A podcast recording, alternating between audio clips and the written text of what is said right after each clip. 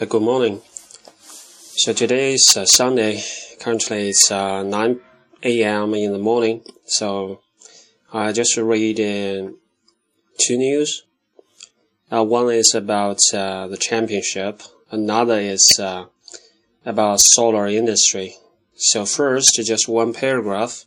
Li, 31, the oldest woman to win the championship, thinks the professional era of tennis began in 1968.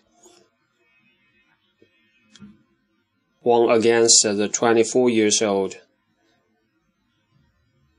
in 97 minutes.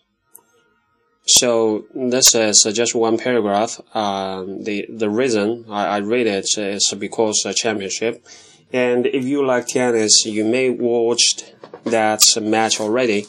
So uh, the key point I want to mention here is uh, uh, the oldest woman to win the championship since the professional era of tennis began in 1968.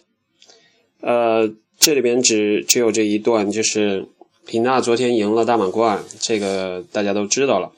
那么，呃，我想说的就是想想想跟大家分享的这一点呢，就是从新闻上看到的这个，就是说，the oldest woman to win the championship since the professional era of tennis began in 1968。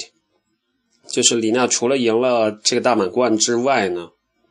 那么还有一条，大家可以稍微了解一下，就是她是呃自网球转为公开呃的职业比赛以来啊，这个转转为职业比赛是在一九六八年，也就是很多很多年以前啊。如果七零的话，到现在应该大概四十四，所以大概总共四十六年以起以来啊，这个四十六年的周期里边，它是。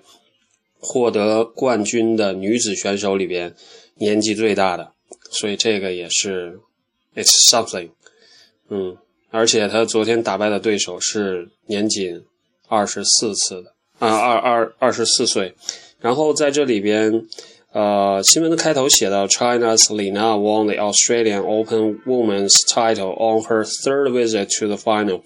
所以就是说，呃，新闻上还提到一点，虽然他昨天啊赢得了大满贯澳网的冠军，呃，然后呢，呃，这个实际上是他在澳网里边打入最后决赛的第三次，所以之前两次他都遗憾而归。所以很多时候啊，you need to 啊，hold on to it。if you have something like dreams or you have a target, you have something in your mind, you, you think it's worth you spend your time or even you spend your life on it.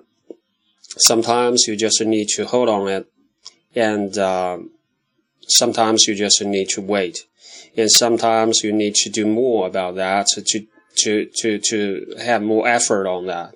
So don't just give up. Don't just give it too soon. Don't just give it up too soon. Because uh, even for Li Na, it's uh, the third time she really won the championship. And for the first two times, yeah, you know, she lost. Okay, I, I will read the uh, solar industry in another uh, episode to make sure that uh, people can really uh, read them, uh, listen to them in a separate uh, episode to save their time next time if they want to listen them again to focus on the only one topic. Okay, I, I will close this first and then open another one for the solar industry.